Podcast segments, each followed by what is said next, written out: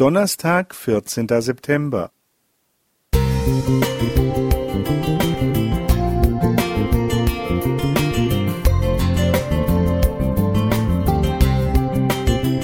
Ein kleiner Lichtblick für den Tag.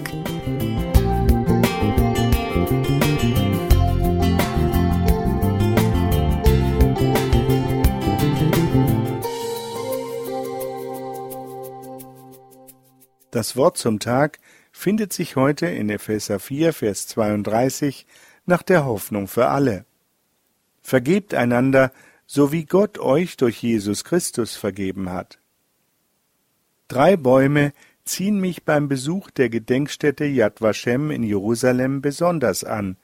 Sie wurden Menschen zur Ehre gepflanzt, die sich für die Rettung von Juden während der Zeit des Nationalsozialismus eingesetzt haben – der eine ist dem deutsch-mährischen Unternehmer Oskar Schindler gewidmet, der mit seiner Frau Emily etwa 1200 jüdische Zwangsarbeiter vor der Ermordung bewahrte. Der zweite Baum wurde zur Ehre eines Adventisten gepflanzt. Jean Weidner, ein niederländischer Geschäftsmann, gründete und leitete das Dutch Paris Fluchtnetzwerk, das über 1000 verfolgte Menschen aus dem besetzten Westeuropa rettete. Der dritte Baum ehrt die niederländische Christin Corrie ten Boom. Mit ihren Eltern versteckte und versorgte sie mehrere jüdische Familien hinter einem Verschlag im eigenen Haus. Später wurde sie mit ihrer Schwester ins KZ Ravensbrück deportiert. Ihre Schwester starb, sie überlebte die Qualen. Nach dem Krieg setzte sich Corrie ten Boom für die Versöhnung zwischen Opfern und Tätern ein.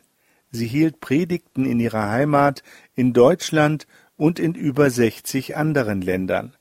Nach einem Vortrag in München im Jahr 1947 kam ein Zuhörer auf sie zu. Sie erkannte ihn sofort. Dieser Mann hatte im KZ ihre Schwester brutal gequält. Er streckte ihr die Hand aus und sagte Eine wunderbare Botschaft, Fräulein. Wie gut zu wissen, dass, wie Sie sagen, all unsere Sünden auf dem Meeresboden liegen. Sie konnte ihm zunächst die Hand nicht geben. Es war das erste Mal seit ihrer Befreiung, dass sie einem ihrer Peiniger gegenüberstand. Ich bin in Ravensbrück Aufseher gewesen. Inzwischen bin ich Christ geworden. Ich weiß, dass Gott mir meine Gräueltaten vergeben hat. Erst nach einem Stoßgebet war sie fähig, die ausgestreckte Hand zu ergreifen und mit Tränen in den Augen zu sagen Ich vergebe dir, Bruder, von ganzem Herzen. Corrie ten Bohm ist für mich ein Beweis dafür, dass es möglich ist, mit Hilfe Gottes, dem Rat des Apostels Paulus an die Christen in Ephesus zu folgen. Eli Dies Prida Musik